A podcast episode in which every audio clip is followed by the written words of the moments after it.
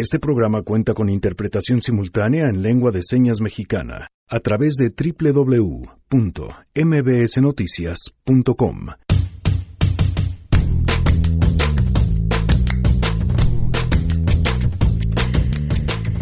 ¿Cómo vamos con el tema del desabasto de gasolina? ¿Cuál es el panorama que podríamos esperar al respecto? Este y otros temas puestos sobre la mesa ciudadana este lunes y por supuesto no se la pueden perder.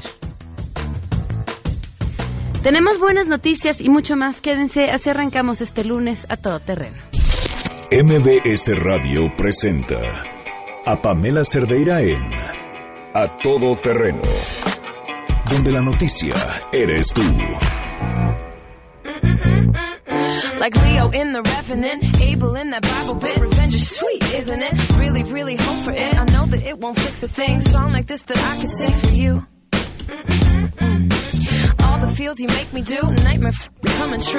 Muy buenos, muy buenas tardes. Gracias por acompañarnos en A Todo Terreno. Hoy está Erika Ordóñez en la interpretación en lengua de señas. Se cayó en la página de MBC, bueno, es un asuntito con la página de MBC Noticias, pero la transmisión en lengua de señas, si pueden compartirlo a través de sus redes, se está haciendo a través de mi Facebook y ahí podrán ver la interpretación de Erika. En, me encuentran como Pam Cerdeira en Facebook y ahí podrán seguir la interpretación y también el programa a través de la webcam. Janine, buenos días. Tardes. Demonios. Hola, Pam, buenas tardes.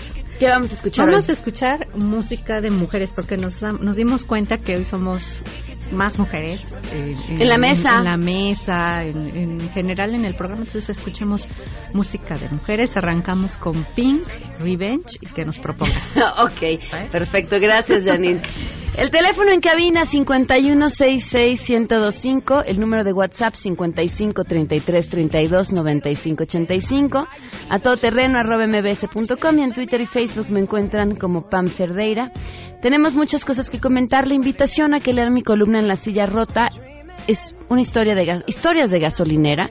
Es un recorrido que hice este fin de semana a lo largo de una larga fila de coches que esperaban cargar gas y las historias con las que me encontré que creo que describen el fenómeno al menos como se está viviendo en algunas zonas en la Ciudad de México y me encantaría que la puedan leer y compartir por supuesto sus opiniones. Y la pregunta del día, ¿qué opinan sobre esta sugerencia que hace el gobierno de la Ciudad de México retomando lo que inició como una propuesta ciudadana de cargar combustible que corresponde a tu engomado. Ojo, es una sugerencia, no una regla a seguir o, o una obligación, es una sugerencia. ¿Qué opinan? Esto nos contestaron. Queremos conocer tu opinión a todo terreno ¿Seguirás la sugerencia del gobierno para cargar combustible el día que corresponde a tu engomado? A mí me parece que está muy bien que combatan el robo a los combustibles. Sin embargo, la estrategia que ha implementado el gobierno federal ha sido totalmente fallida. Me parece también que lo que trata de hacer el gobierno de la Ciudad de México es muy acertado y que si hay algo que nos falta es la organización. Entonces, pues si esa es la propuesta, vamos a tener que acomodarnos de alguna manera porque no hay de otra. estaría dispuesta a cargar de acuerdo a las fechas marcadas con la calcomanía, siempre y cuando también en la gasolinería se respeten, puesto que esta es una medida solo de sugerencia, no es una definitiva y obligatoria. Yo siento que teóricamente sería bastante funcional el aplicar este criterio. El único problema es que hay gente que carga más de una vez a la semana. Esa gente cómo se manejaría. Esa es la única situación. De ahí afuera sí, sí creo que sería bastante práctico. Bueno, pues la medida definitivamente se me hace más bien una imposición, pero respecto a las necesidades de cada persona, pues tal vez sería imposible cargar de una semana a otra. En mi caso, yo no puedo estar cargando de una semana a otra, o sea, me tocaría los viernes, pero mi actividad profesional me impide a que yo esté cargando así de esa manera. Entonces, no es porque no quiera acatar ciertas imposiciones que ponen, sino simplemente que en mi caso es imposible, no sé, habrá personas que sí lo puedan llevar a cabo y esas pues tal vez estén también de acuerdo en, en realizarlo. Sí, yo creo que es una buena medida. Digo, ya estamos en una situación crítica en varios estados del país y en México, entonces creo que lo que sirva para ayudar y ordenarnos sería una buena medida. Me parece una medida que no solucionaría absolutamente nada cuando la estrategia que se usó para combatir el huachicoleo es tan desorganizada y no está dando ningún fruto. La gente sigue robando gasolina, no hay un solo detenido, no está pasando absolutamente nada. Entonces este tipo de medidas me parecen ridículas porque no van a solucionar absolutamente nada. Hasta que el gobierno no cambie de estrategia, no se replantee la estrategia y se pueda cuantificar los logros de la estrategia, tener medidas como el cargar de manera ordenada, me parece absolutamente ridículo. Me parece muy correcta la sugerencia del gobierno. Es para tener orden, para poder tener gasolina todos. Nos controlamos de esa manera, todos tendremos gasolina. No habría problemas, no habría broncas en las gasolineras, no habría golpes, insultos. Me parece muy correcto. Yo no estoy de acuerdo porque esta situación no tendría que haber pasado. Y esto es muy riesgoso. Con el paso de las semanas, de los días, vamos a terminar por acostumbrarnos. ¿Y después qué va a pasar? ¿Después qué va a ser? ¿El gas? ¿La electricidad? ¿Los servicios médicos? Esto definitivamente no estoy de acuerdo. No tiene que pasar y debe de tener una pronta solución. A todo terreno. Muchas gracias por sus respuestas a la pregunta del día. Hoy se cumplen un año, cuatro meses, doce días del feminicidio de Victoria Pamela Salas Martínez. Que sigan las investigaciones. Siguen esperando y, teniendo todavía los resultados de los este, peritajes que mandaron a analizar. A tres meses todavía están esperando los resultados de esa investigación todavía. Victoria pues nada. Un año, cuatro meses, doce días. Vamos con la información. Saludo a mi compañero René Cruz. Pamela, muy buenas tardes. La Comisión Nacional de los Derechos Humanos emitió la recomendación 87 diagonal 2018 dirigida a las autoridades federales y de Chiapas por el desplazamiento forzado de más de 5.000 personas de los municipios de Chalchihuitán y Chenaló. El organismo detalló que dicho instrumento derivó de los hechos ocurridos el 18 de octubre de 2017, cuando varias personas ingresaron al municipio de Chalchihuitán con armas de fuego, dispararon contra la población y ocasionaron la muerte de una persona. La recomendación está dirigida al gobernador de Chiapas y al fiscal general de la entidad, así como al Ministerio Público Federal, a la Comisión Ejecutiva de Atención a Víctimas, al Instituto Nacional de los Pueblos Indígenas y a los presidentes municipales de Chalchihuitán y de Chenaló. La CNDH refirió que las autoridades vulneraron los derechos a la libertad de circulación y residencia, a no ser desplazado forzadamente, a la asistencia humanitaria y a las medidas de ayuda inmediata, a la seguridad personal, a la vida, al acceso a la justicia en su modalidad de inadecuada Procuración de Justicia, así como a los derechos económicos, sociales y culturales, informó René Cruz González.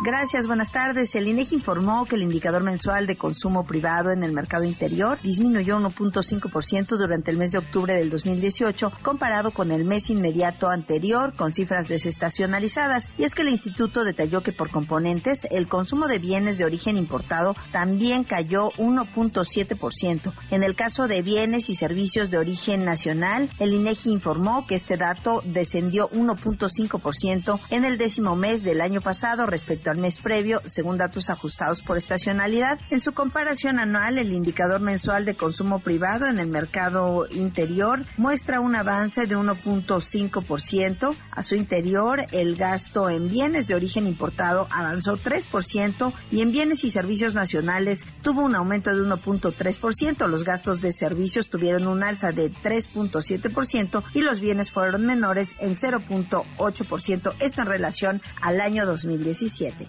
Para MBS Noticias informó Citlali Sáenz. Gracias, integrantes del Frente Popular Francisco Villa Independiente continúan avanzando sobre la avenida 20 de noviembre para llegar a la plancha del Zócalo Capitalino, donde llevarán a cabo una manifestación frente a la sede del gobierno de la Ciudad de México.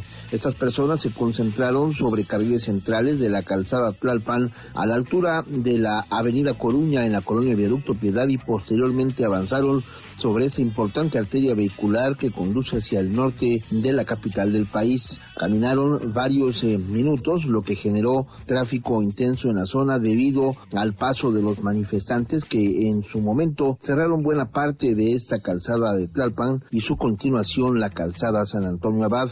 Una vez eh, que arriben a la sede del gobierno capitalino, presentarán un pliego petitorio hacia las autoridades de esta institución precisamente para darle cumplimiento a algunos acuerdos que ellos ya habían pues eh, llegado según esto con autoridades de la Ciudad de México. Informó Juan Carlos Alarcón.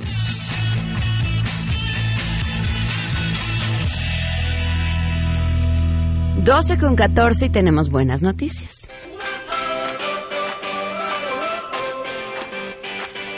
Pues esta buena noticia el día de hoy se las platico yo. Un grupo de especialistas del Instituto Potosino de Investigación Científica y Tecnológica desarrollaron un sistema de pinzas ópticas de luz para manipular células y bacterias. ¿Qué aplicaciones puede tener?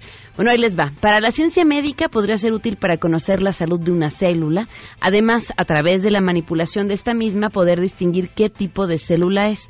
Este trabajo estuvo a cargo de Braulio Gutiérrez Medina, adscrito a las divisiones de materiales avanzados y biología molecular, proyecto que lo hizo acreedor al premio Jorge Lomnitz Adler del año 2018. Él dice que este instrumento está hecho de luz y que puede capturar objetos microscópicos del tamaño de una bacteria. También señaló que al usar estas pinzas ópticas se puede ver cómo funcionan las células a través de hacer uso de láser, como por ejemplo el de un apuntador con una intensidad mil veces mayor a estos, mismo que se hace pasar a través de una lente. Pues felicidades a este mexicano por este trabajo tan importante y las porque además pasa mucho en la ciencia. Algunas cosas se desarrollan con una intención en específico y después la posibilidad de uso que tienen es todavía mucho más amplia. Y ahí, justo en la ciencia y en la investigación, es en donde tenemos que apostarle. 12 con 15, vamos a una pausa y continuamos a todo terreno. Les recuerdo que para seguir la transmisión que regularmente hacemos a través de la webcam con interpretación en lengua de señas, la pueden seguir hoy por cuestiones técnicas a través de mi Facebook, en donde me encuentran como Pam Cerdeira. Vamos a una pausa y volvemos. Más adelante, a todo terreno. Y la gasolina y el tema de la Guardia Nacional, bueno, pues esto y más platicaremos en la mesa ciudadana. Si te perdiste el programa A Todo Terreno con Pamela Cerdeira, lo puedes escuchar descargando nuestro podcast en www.noticiasmbs.com. Pamela Cerdeira regresa con más en A Todo Terreno, donde la noticia eres tú. Marca el 5166125. Cuando menos piense perderte otra vez, me duele hasta la piel. 12 con 19, seguimos escuchando canciones de mujeres porque hoy echamos montón en eh, la mesa ciudadana. Y esta es petición del público, Carla Morrison hasta la piel. Antes de comenzar con la mesa, vamos a hacer un recorrido por los distintos estados en donde han estado afectados justamente por el asunto del desabasto de la gasolina. Esto está preparado por los corresponsales de MBC Noticias. Pamela Auditorio, buenas tardes. La promesa de reabastecimiento de gasolina de Toluca, como lo ofreció el gobierno municipal, ha sufrido retrasos porque el sindicato de Pemex tiene retenidas varias pipas en la terminal de Tula Hidalgo. También porque algunos piperos ya subieron el costo de traslado de 35 centavos a 2 pesos por litro. Así lo justificó el alcalde de la capital del Estado de México, Juan Rodolfo Sánchez Gómez, quien la noche de ayer domingo aceptó que su ofrecimiento de pagar el traslado de 78 pipas diarias se ha complicado al grado de que durante los últimos tres días solo han llegado 80. Además, el ducto de Tula a Toluca ha sufrido tres sabotajes. El primero de ellos, la tarde del sábado, cuando decenas de personas se arremolinaron a un costado de la carretera Temascalcingo a Cambay. El segundo y el tercero, entre las 5 de la mañana y las 17 horas de ayer domingo en la zona de Gilotepec. Es la información, vamos con mi compañera Arlet Cárdenas a Guanajuato. Gracias, Juan. Informar que el desabasto de gasolina ha provocado reacciones sociales. Este lunes, abogados hicieron una manifestación pacífica en los juzgados civiles de Celaya ante la falta de atención del Tribunal Estatal para posponer las audiencias. El fin de semana varios leoneses bloquearon el libramiento Morelos y decenas de personas marcharon para exigir el abasto. En León automovilistas han hecho fila hasta por cuatro días esperando el servicio y la feria estatal empezó con poca afluencia por lo que el acceso hasta el 20 de enero será gratis a fin de buscar que se reactive. Este lunes el gobernador Diego Sinue Rodríguez viajó a Texas para reunirse con las empresas que importan combustible y que enviarán ferrotanques a Guanajuato. El Ejecutivo Estatal hizo un llamado al gobierno federal para que normalice el abasto y aplique beneficios fiscales a las empresas. La Cámara Nacional de Autotransporte de Carga anunció que este martes pudiera lograrse hasta un 50% del suministro de gasolina. Hasta aquí el reporte. Ahora vamos con Nefi Hernández a Querétaro. Autoridades estatales de Querétaro informaron que este domingo se alcanzó el mejor nivel de abasto de combustible en lo que va del año. Sin embargo, el desabasto ya ocasionó una caída en las ventas de hasta un 10% y la cancelación del 20% de las reservaciones hechas para este fin de semana. Así lo alertó la delegación estatal de la Canaco. Mediante un comunicado, detalló que el principal problema fue la falta de asistencia a los centros comerciales, plazas y locales. En tanto, elementos policíacos de las corporaciones estatal y municipales mantienen un operativo en las estaciones de carga a fin de apoyar con un operativo vial, además de evitar situaciones de riesgo como conatos de riñas o asaltos. Durante el mismo, ya fueron detenidas dos personas que participaron en un altercado. Ahora vamos con mi compañero Marco Antonio Duarte a Michoacán. Gracias, Nefi. El gobernador de Michoacán, Silvano Aureoles Conejo, calificó a Octavio Romero Oropesa, director general de Petróleos Mexicanos, como un funcionario de quinta, pues ha ignorado la solicitud de apoyo que hizo Michoacán a la paraestatal. Aureoles Conejo dijo lo anterior al revelar que Romero Oropesa no ha contestado la carta que le envió la semana pasada y en la que le pidió una reunión para buscar soluciones al desabasto de gasolina en los 113 municipios de Michoacán. Cabe mencionar que hasta este momento las 93 gasolineras que existen en Morelia, que forman parte de las 320 que hay en el estado, reciben combustible a cuentagotas, lo que ha provocado ya pérdidas millonarias en los sectores productivos, además de que se han encarecido productos de la canasta básica. Más información con Víctor Hugo Magaña en el estado de Jalisco. Gracias, Marco. Ante el desabasto de gasolina que continúa en Jalisco, investigadores de la Universidad de Guadalajara señalan que esto podría ocasionar un incremento en algunos productos de la canasta básica, principalmente en frutas y verduras. Este mismo señalamiento lo hicieron comerciantes del mercado de abastos, quienes aseguraron que hasta el momento no se han visto perjudicados en la entrega de alimentos, pero este escenario podría cambiar a partir de este lunes. Por su parte, el gobierno de Jalisco denunció que ante el incumplimiento del gobierno federal, el desabasto de combustible se extendió a todo el estado, pasando de un 20 a un 50%, afectando ya a vehículos de seguridad de algunas entidades. Autoridades manifestaron que es la última información que brindarán, pues le corresponde a la presidencia dar explicaciones. El gobernador Enrique Alfaro pidió que sea Pemex y el delegado federal Carlos Lomelí quienes den la cara a los jaliscienses. Hasta aquí la información. 12 con 25 hasta ahí. La información nos pone en Twitter José Luis Ortega. Acabo de pasar por tres gasolineras. Hay gasolina, no hay filas. Pareciera que en algunas gasolineras de la Ciudad de México hoy la situación está mucho más tranquila. Y sobre la pregunta del día, Alejandra Reyes, sobre lo que sugirió el gobierno de la Ciudad de México, no, porque eso es desabasto y racionalización. Fue un error enorme del gobierno, aunque su encuesta diga que el 70% de las personas están de acuerdo. Y vamos con la mesa ciudadana. Bienvenidos. Ahora sí que por orden de aparición, Paulina Gutiérrez, ¿cómo estás? Bienvenida. Muy bien, muchas gracias. Pablo Giró, Bedito, hoy entre las mujeres, ¿cómo estás? Bienvenida. Muy bien, gracias. También eh, Lourdes Morales, me da gusto verte, Lourdes, ¿cómo estás? Igualmente, bien, gracias. Y Sofía Ramírez, ¿cómo estás? Bienvenida. Muy bien, muy contenta de estar aquí. Pues arrancamos con el tema de la gasolina, nada más, antes de eh, las opiniones y los comentarios. Esto. Pedirles a todos los ciudadanos que nos ayuden, que nos apoyen, para no dejarnos someter, vencer por la delincuencia. Estuvimos buscando a ver una gasolinera o algo y nada, toda cerrada. Las afectaciones de suministro de gasolina. Destacaría que esto obviamente va a depender de qué tan rápido puede eh, normalizarse la situación. Claramente el traslado de, de bienes y productos puede estar resintiendo estas afectaciones en el suministro. A todo terreno. Bueno, ¿qué opinar sobre este tema? ¿Quién quiere empezar?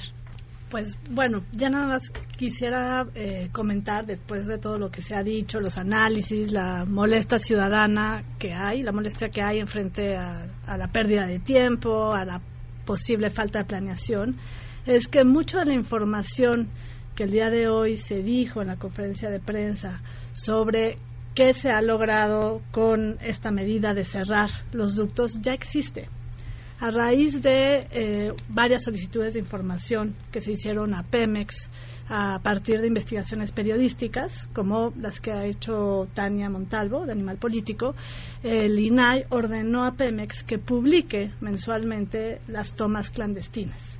Nada más para que tengan una idea, en 2004 había solamente 102 tomas clandestinas y al cierre de 2018, sin tomar en cuenta noviembre y diciembre, se registran 12.581. Entonces yo creo que en general... casi el mismo número de gasolineras que hay en el país. Así es. Creo que en general nadie estamos en contra de la cruzada contra la corrupción y de eh, combatir esta captura en la que está Pemex, en donde desde el Estado, desde las instituciones, pues se ha prodigado una industria del saqueo. Entonces nadie estamos en contra de eso. Lo que sí desconcierta es que no se informe a la población y que no tengamos datos para ver cuál es la estrategia que se quiere seguir, cómo va a hacerse para enfrentar esta industria del saqueo en donde sabemos, porque hay también libros al respecto, que está el narcotráfico y el crimen organizado adentro. Entonces sí eh, aplausos al combate frontal a la corrupción en este sentido y eh, dudas, desconciertos sobre hasta dónde van a poder o hasta dónde está el diagnóstico y hasta dónde está la estrategia.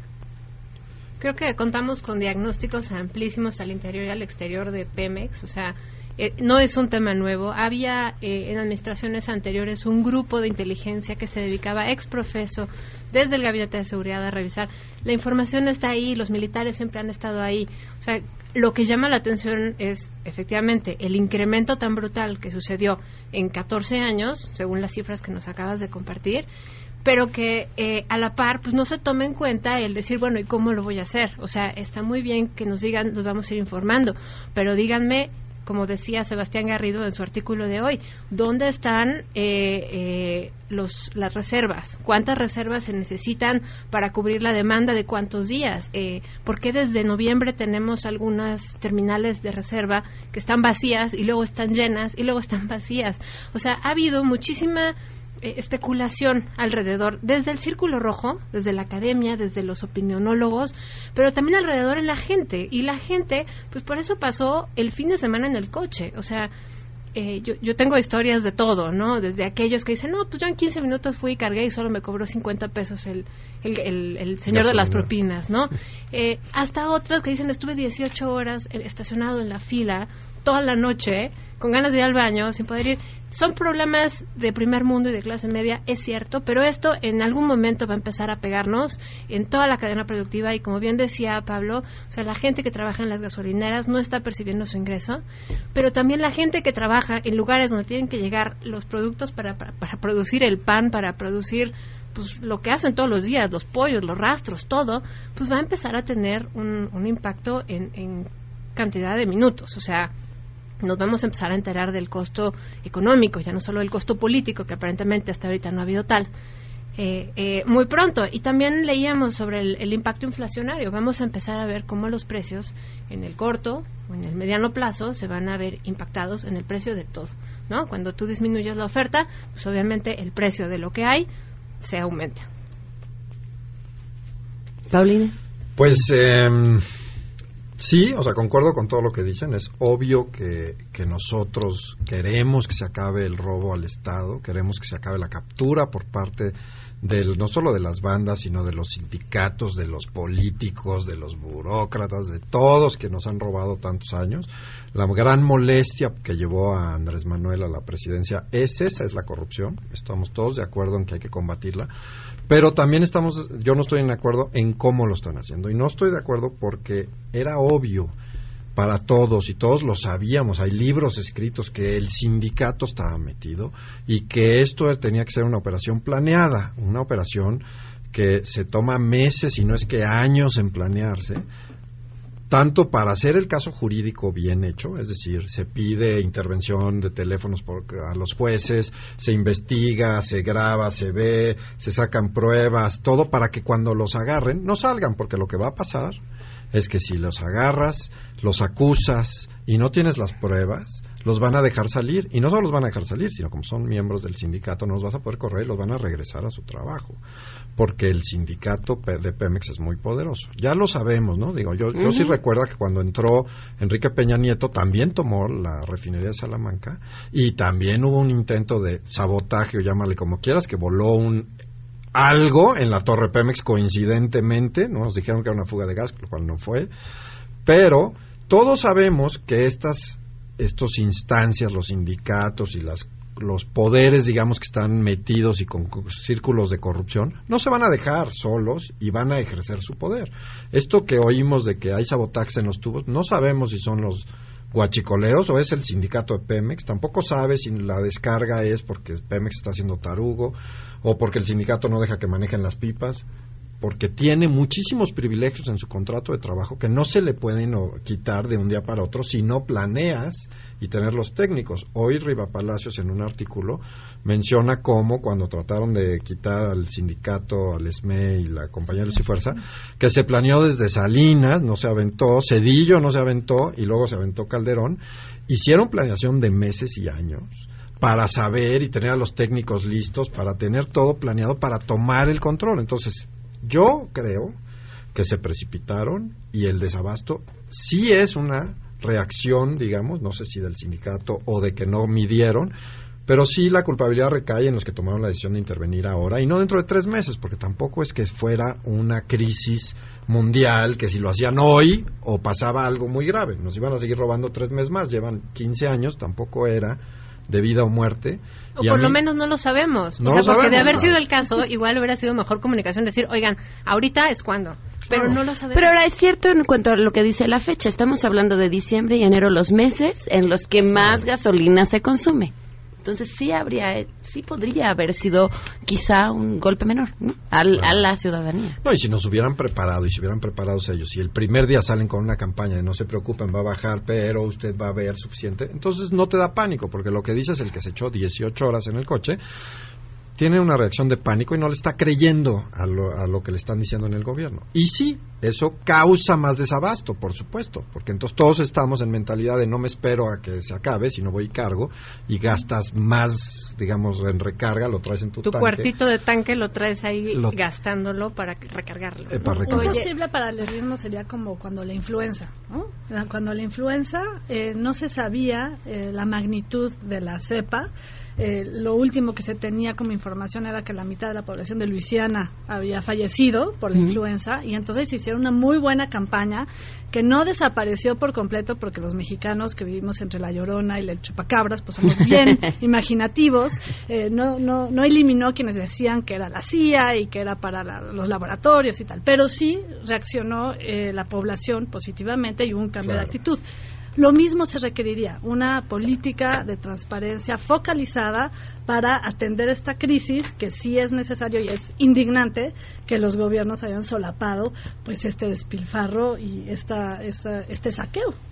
Yo sí quiera, yo sí quisiera poner eh, el ojo en un punto que me parece muy importante que se ha repetido en este gobierno, ¿no? Y es, como ya dijeron, falta de información pero no solo falta de transparencia, sino diagnósticos claros, que comunicación ciudadana, ¿no? No que estamos escuchando este otra vez publicidad oficial, sino comunicación ciudadana que nos expliquen, que nos den la certeza de que las políticas fueron tomadas de acuerdo a un diagnóstico, fueron calculadas las consecuencias, porque yo también quisiera preguntar, ¿está bien combatir la corrupción siempre y cuando vas a lograr los resultados que tú quieres, que siempre va a haber costos, ¿no? Para la ciudadanía, pero cuando los costos no son eh, calculados y no obtienes los resultados que te propusiste, porque van a tener que abrir los ductos de una u otra manera. Yo no oí hoy en la mañana, pero creo que dijo que sí, ¿no? Pronto. bueno, pronto, pero no se sabe. Hablan de, de estar eh, haciendo una estrategia para reforzar la seguridad en los ductos y a partir de ahí entonces cuando es que no sabemos en qué consiste, pero no sabemos. es que tendrían que reabrirse. Y hay, yo creo que ya antes propuestas, ¿no? Que, que los mismos empresarios de las gasolineras han propuesto, ¿no? O se quiere abrir, por ejemplo, el mercado para hacer ductos a partir de la iniciativa privada para no depender únicamente de Pemex. Esto no se ha permitido porque, pues sí, hay una gran corrupción en Pemex que que también es de los funcionarios de Pemex. Igual el huachicoleo no sabemos si es el 30% y el 70% del sindicato o de los funcionarios de Pemex o entonces todo eso se tendría que abrir para eh, poder rendir cuentas finalmente sobre esta decisión y también pagar consecuencias, no sé de qué manera, pero para todos los que están siendo afectados en su patrimonio, en sus trabajos, ¿no? ¿no? No solo ir a hacer la cola, sino los que sí están siendo afectados en su patrimonio, ¿no? ¿Quién es responsable de una consecuencia tal cual, ¿no? Como un resarcimiento del daño. Exactamente. Uno de los grandes temas que les quería plantear antes de irnos al siguiente, que es la Guardia Nacional, era cómo leyendo estas encuestas que han hecho diferentes medios sobre la aprobación de Andrés Manuel Observador y cómo esto no le pega, ¿Cómo le hubiera pegado, y creo que es la pregunta que se hacen todos, cómo le hubiera pegado a Enrique Peña Nieto una decisión de este tamaño? Y cómo a él, ahorita nos dices, termina favoreciéndolo. Y cómo esto, esta ya es una opinión meramente personal, es, es manga ancha para la decisión que quiera tomar. O sea, lo que a él esto le puede decir en términos de comunicación, de actuación política y de respaldo, si lo ven así, y cómo podría utilizarse, pues tanto para bien como para mal, ¿no? Porque podría servir para tomar otras medidas con un costo político que pareciera que hoy no lo tiene.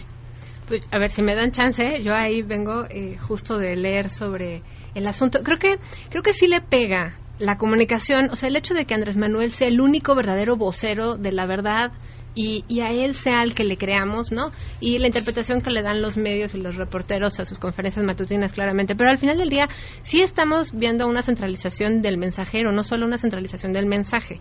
Entonces, creo que los costos, por ejemplo, veíamos eh, la tendencia de esta aprobación del financiero, que tenía 60% en julio, que era más o menos con lo que había salido Calderón, más o menos con lo que había entrado Peña, al final Peña salió con una bicoca, ¿no? De aprobación presidencial, pero vaya, no era algo como extraordinariamente amplio en julio, una aprobación del 60%. Estoy hablando ahorita de Andrés Manuel. Luego, como el 15 de diciembre, cuando toma protesta, pues sube un poquito a 77. Aparentemente, la gente percibió como algo positivo pues, su posicionamiento, eh, el tipo de discurso, ¿no? Eh, eh, el evento, hacerlo muy muy amplio, que la gente fuera en la bicicleta detrás de él, en, en Jetta, todo eso, ¿no? Pero luego vemos el 21 de diciembre, eh, que sube a 82%, o sea, la, el frenesí de la gente de decir, este es mi gallo, porque sigue con su discurso anticorrupción, que es un poco lo que decías tú al principio, o sea, el mensaje con el cual él, él gana la confianza del público es, pues no, y la corrupción y los corruptos, y vamos a acabar con eso, y quien me lo quiera rebatir es un fifí o es un, corrupto. lo que tú o un corrupto, o un ladrón o lo que sea, ¿no? Luego tenemos la tragedia donde se cae el helicóptero en Puebla, con la gobernadora y el senador. Y ahí cae, pierde, así como ganó 5 puntos de 77 a 82, pierde en cuestión de días, o sea, del 21 de diciembre al 26 de diciembre, pierde 12 puntos. Entonces creo que sí es un tema de centralización del mensajero que tiene un costo. Ahorita, como sigue retomando el discurso de corrupción y es la ola que sabe montar muy bien, pues entonces es cuando sube un poquito otra vez a 76. Pero sí, sí hay este riesgo donde al ser el único mensajero, todo lo que haga bien, pues le va a dar puntos, pero todo lo que no, no sea bien recibido alrededor, pues le va a quitar puntos y bien rápido. Entonces, eso yo lo veo más como un costo que como, un, que como una manga ancha, la verdad. Y está el peligro de que tome decisiones basado en eso, ¿no? es decir, de que haya apresurado esta decisión que está correcta, pero la haya apresurado precisamente porque estaba cayendo en ese momento, ¿no? Con, entonces sí, sí estamos pasando un periodo en donde puede ser que se tomen decisiones en cómo afecta la, popularidad del presidente, lo cual nunca es sano en un país que se supone que debe de planear las cosas y hacerlas bien. Porque al final yo sí veo que va a ser muy difícil que legalmente agarres a la gente porque, o sea, ¿cómo pruebas que el funcionario de Pemex estaba coludido con alguien? Nomás imagínate, ¿cómo se lo pruebas en un juicio? No, pero quizá lo que esperemos que están haciendo, porque no sabemos, digo, estamos hablando de supuestos a partir de la información que poco a poco nos van presentando y a partir de lo que ya es público. ¿Qué es lo que sí sabemos? La cantidad de tomas clandestinas que hay, cómo creció de una manera incontrolada durante el último sexenio, en donde, contestando a tu pregunta, pues la legitimidad estaba en duda. La elección de Peña Nieto fue muy distinta a la elección de López Obrador, y, el discurso y la forma de comunicar. Entonces, creo que ahí tiene un terreno de legitimidad pues bastante avanzado, que no es un cheque en blanco. ¿no? finalmente. Y sí puede tener el efecto de pararrayos. Al centralizar todo, costos y beneficios caen sobre la figura presidencial.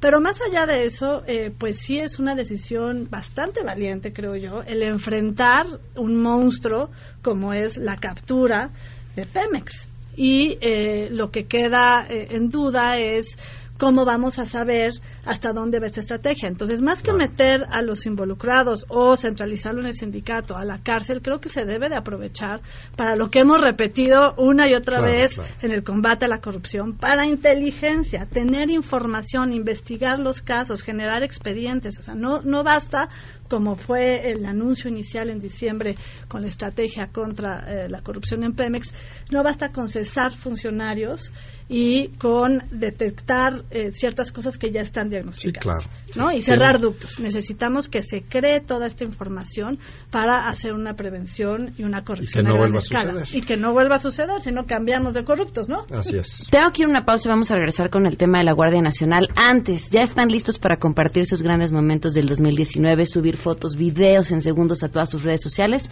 Lo pueden hacer con Axtel. Axtel Extremo es el ganador del premio Speed Test al Internet fijo más rápido de México. Así que no esperen para cambiarse. Tienen una gran promoción para este año. Contratan 35 megas por solo 429 pesos al mes y disfrutan del mejor Internet para subir datos a gran velocidad.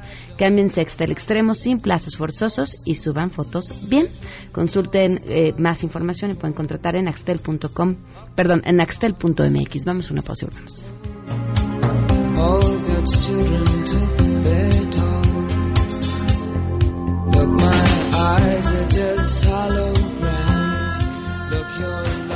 Queremos conocer tus historias. Comunícate al 5166-1025. Pamela Cerdeira.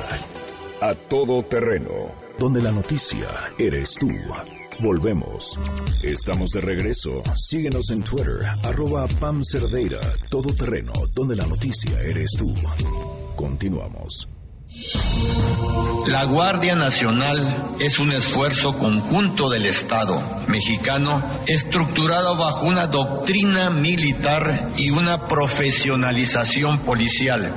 Aquí veo un incumplimiento más de Morena y de Andrés Manuel que ofrecieron que los militares regresarían a los cuarteles y que no se militarizaría la seguridad en este país. Uno de los problemas que enfrentamos es de que no se cuenta con los elementos necesarios. Siempre hemos hablado de esto.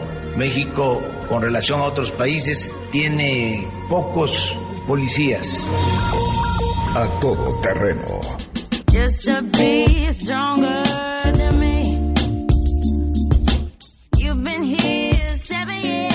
12 con 48, continuamos a todo terreno y entonces ahora el tema, la Guardia Nacional. Pablo, tú estuviste metidísimo en esas pláticas, foros, ¿qué pasó? Seguimos, Pues mira, eh, desde el colectivo de seguridad sin guerra tenemos la posición de que no debe de hacer ningún cambio a la Constitución para dejar ningún tipo de Guardia Nacional que esté en la Secretaría de la Defensa, por ningún motivo. ¿no?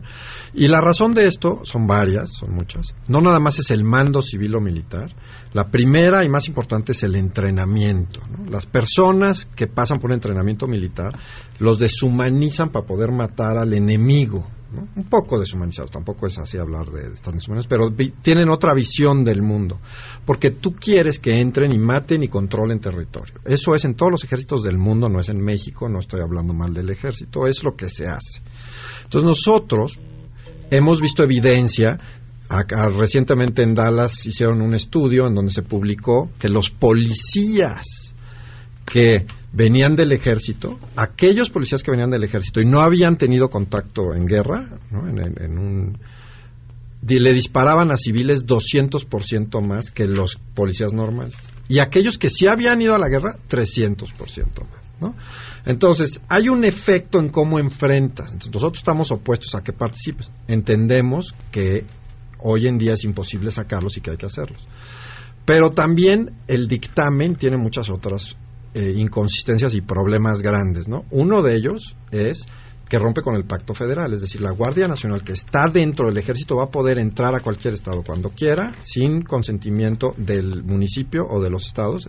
Les recuerdo que la soberanía está en el municipio libre y se le cede después al estado y después a la federación y van a poder entrar, no solo entrar, sino cobrarles la participación de sus participaciones federales sin aprobación ni del municipio ni del estado y después disolverles a la policía si la Guardia Nacional así lo decide. Ahora les recuerdo que la Guardia Nacional va a estar con fuero militar, es decir, es seguridad nacional, por lo tanto no tienen que informarnos nada. Pero no solo eso, como ya desapareciste la Policía Federal, la Guardia Nacional va a ser la que investigue, la que dé, eh, recoja pruebas y haga la cadena de custodia para los juicios con el Ministerio Público.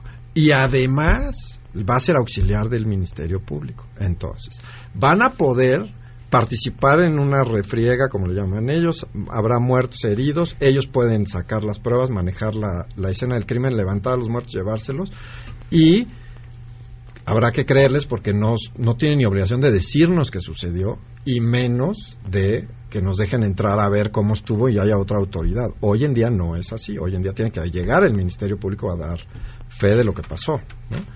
Eh, entonces, la Guardia Nacional en sí, el dictamen tiene muchas preocupaciones. Ahora están diciendo que va a ser civil.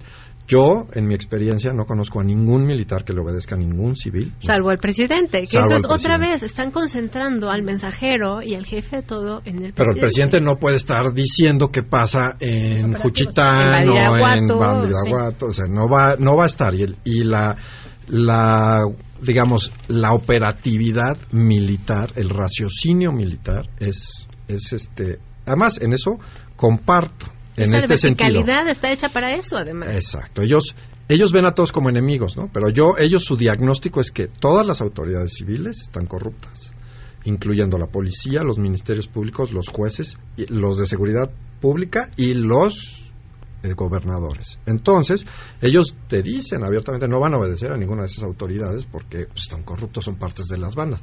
En cuya, hay algunos casos en donde estoy de acuerdo, ¿no? Desgraciadamente. Pero nuestra constitución sí tiene una manera de atacar eso, es decir, el Congreso, y hoy Morena tiene mayorías y las puede lograr fácilmente las que necesita, puede desaparecerle garantías y desaparecerle poderes a los estados y entrar y tomar todo esto que quieren hacer hoy en estado de excepción, es decir, tú llegas, aplicas el 29 al 119 y tomas control de lo que tengas que tomar temporalmente con supervisión del Congreso. como en Tapamolipas en 2009 o 2010, mira, todavía no nos salimos. Todavía no nos salimos y eso es lo que estoy tratando de decir. Si ya lo vuelves un tema constitucional, pues no te va a salir nunca. Cambiar la constitución de regreso va a ser más que imposible. Oye, yo sí quisiera decir esto del cambio a la Constitución. Yo entiendo que por la crisis de violencia eh, la gente a veces necesita o pide que se haga lo que sea para que ya nos quiten ese problema, ¿no? Pero yo creo que este cambio de constitución sí es un cambio de paradigma del Estado mexicano, ¿no? Una de las pocas cosas buenas que hizo el régimen priista fue pues domesticar a las fuerzas no sé se oye muy feo domesticar pero eh, quitarles poder real quitarle el poder real no sujetarlo al poder civil. Así es. Este está perfecto sujetarlo al poder tareas de seguridad sobre todo en tareas de seguridad. Sí pero yo sí quisiera explicar este paradigma del estado constitucional no que tanto nos ha costado construir que es el Estado, su única función, si es o sea, la única función legítima es proteger y garantizar los derechos humanos. Y dar seguridad. Y dar seguridad. Seguridad es una manera de proteger los derechos humanos y tiene, ¿no? Este principio de la del uso discrecional de la fuerza. Hay dos tipos de violencia que puede ejercer. El uso mínimo, que es a través de la policía, ¿no? Para eh, proteger a los ciudadanos y el uso máximo de la fuerza, que es a través el ejército, las fuerzas armadas, para proteger nuestra seguridad nacional frente a un extranjero o en algunos casos excepcionales eh, al interior del país, ¿no? Si tú inviertes esto y le das a las, a las fuerzas armadas la seguridad pública, estás definitivamente cambiando este paradigma y permitiendo que, la, que el uso máximo de la fuerza se emplee contra ciudadanos que tienen derechos de integridad, de que les tenemos que respetar la sí de debido proceso, de vida, de etcétera. Está comprobado y hay datos específicos que no entiendo por qué no los escucha este el nuevo gobierno cómo esta lucha contra el, contra el narcotráfico ha provocado esa violencia. Se ha aumentado eh, las violaciones graves a derechos humanos, de, desapariciones forzadas, eh, detenciones arbitrarias, arraigo, este, muertes que le llaman daños colaterales. Entonces, me parece muy grave este sentido de Estado que tenga este gobierno. Eso es como el, porque pueden decir cambiamos al mando civil, lo que sea, pero lo que está en el centro de su propuesta, no sé si sea por falta de conocimiento, pero ya hay expertos. Durante la semana pasada les dijeron, una y otra vez que aparte es violatorio, como dijo Pedro Salazar, del eh, orden del orden internacional convencional, ¿no? Entonces no entiendo. Y, otra cosa que no entiendo, a ver, eh, la ley de seguridad interior y la reacción que generó básicamente orilló a que la Suprema Corte dijera es inconstitucional. Respuesta, ah bueno, pues si es inconstitucional, cambiamos la Constitución, ¿no? Pero el problema de fondo sigue estando ahí y lo que me parece un poco esquizofrénico es que los mismos que ayer estaban en contra de la, ley, de seguridad interior ahora defienden la acción de inconstitucional Mario. Mario, de concretamente. Entonces, ¿qué les dicen, por un lado? Y por otro lado, lo que platicábamos eh, fuera del aire, eh, Parlamento abierto. Parlamento abierto no es ya una trampa, no es una forma de pues legitimar una, decisión que ya se tomó. A ver, ¿qué hubo, pasó con un cambio, hubo un cambio, ¿no? Porque habían la propuesta inicial era el mando va a ser militar, ahora no ya el mando va a ser civil. pero sigue todo dentro de la Secretaría de la Defensa, es decir, no hay cambio real, es un engaño realmente. Si lo dejan así como está, no he visto el dictamen como viene. Pues, en teoría tiene que tener modificaciones para eso. Pero no hemos visto el dictamen y si en teoría lo quieren votar el miércoles. Entonces es una cosa también increíble esto, ¿no? Pero bueno, no hay prisa, no hay, es otra de estas en que no hay una prisa. Además, la justificación que nos dicen que el ejército es mejor porque tiene el dinero y ya tiene la estructura ¿no? de cómo hacerle, pues eso también lo tiene la Policía Federal. Y entonces la otra justificación que dicen es que está corrupta y que el ejército no. Y el mismo presidente la semana pasada nos acaba de decir que el general a cargo de cuidar los ductos era parte de la red de Huachicoleo. Entonces no, nos, no tiene coherencia y no tiene necesidad de hacerse tan rápido. Y sí, como dices, el, el Parlamento abierto se ha convertido en un engaño. Porque Parlamento abierto es en realidad que se incorpore, que tú participes en la redacción, no que nada más te oigan y digan que no te toman en cuenta. Te oyeron. Nos tenemos que 30 segundos, Sofía. 30 segundos, rapidísimo, perdón. A mí se me hace que lo que está en riesgo, como decía Paulina hace un rato, es la democracia como la conocemos. O sea, somos una democracia representativa donde se supone que hay pesos y contrapesos. Y lo que le estamos apostando es darle el monopolio de la seguridad pública, la procuración de justicia y, y, un montón de cosas más al ejército, pensando, porque además son ¿no? Más probos y menos corruptos. Habíase visto que entonces eh, necesitamos más monopolios, ¿no? Digo, obviamente es irónico. Por supuesto que no necesitamos más monopolios, necesitamos más competencia, necesitamos división de competencias, pesos y contrapesos y dejar de simular. Porque la simulación es lo más peligroso del mundo, porque entonces todos nos vamos a dormir con la conciencia tranquila de que fuimos a decir nuestra mejor idea al Congreso, que participamos y firmamos y a la mera hora todos salimos perdiendo. Gracias. Muchas gracias por habernos acompañado. gracias antes de irnos rápidamente, esto que podría haber sido parte de las buenas noticias el día de hoy, Fundación BBV Bancomer, BBVA Bancomer, que se dedica a apoyar con becas, mentorías, desde secundaria hasta universidad, alumnos de excelencia académica con dificultades económicas, tiene 16 años apoyando a estos chicos y chicas con más de 277 mil becas para que continúen su formación académica, porque saben que sin ello, pues prácticamente sería imposible. Y lo interesante es que desde el 2002 han invertido en este esfuerzo más de 4 mil 1.800 millones de pesos y van a continuar invirtiendo y otorgando becas a todos estos estudiantes para que, además, los más brillantes del país, y este año van a duplicar el apoyo porque están convencidos de que la educación es la mejor inversión y es esencial para mejorar nuestro entorno porque creen en ellos y sobre todo en México. Pues gracias a Fundación BBVA Bancomer. Se quedan en mesa para todos.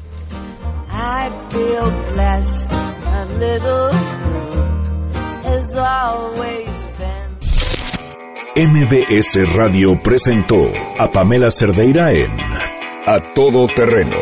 Te esperamos en la siguiente emisión, A Todo Terreno, donde la noticia eres tú. MBS Radio, en entretenimiento, estamos contigo.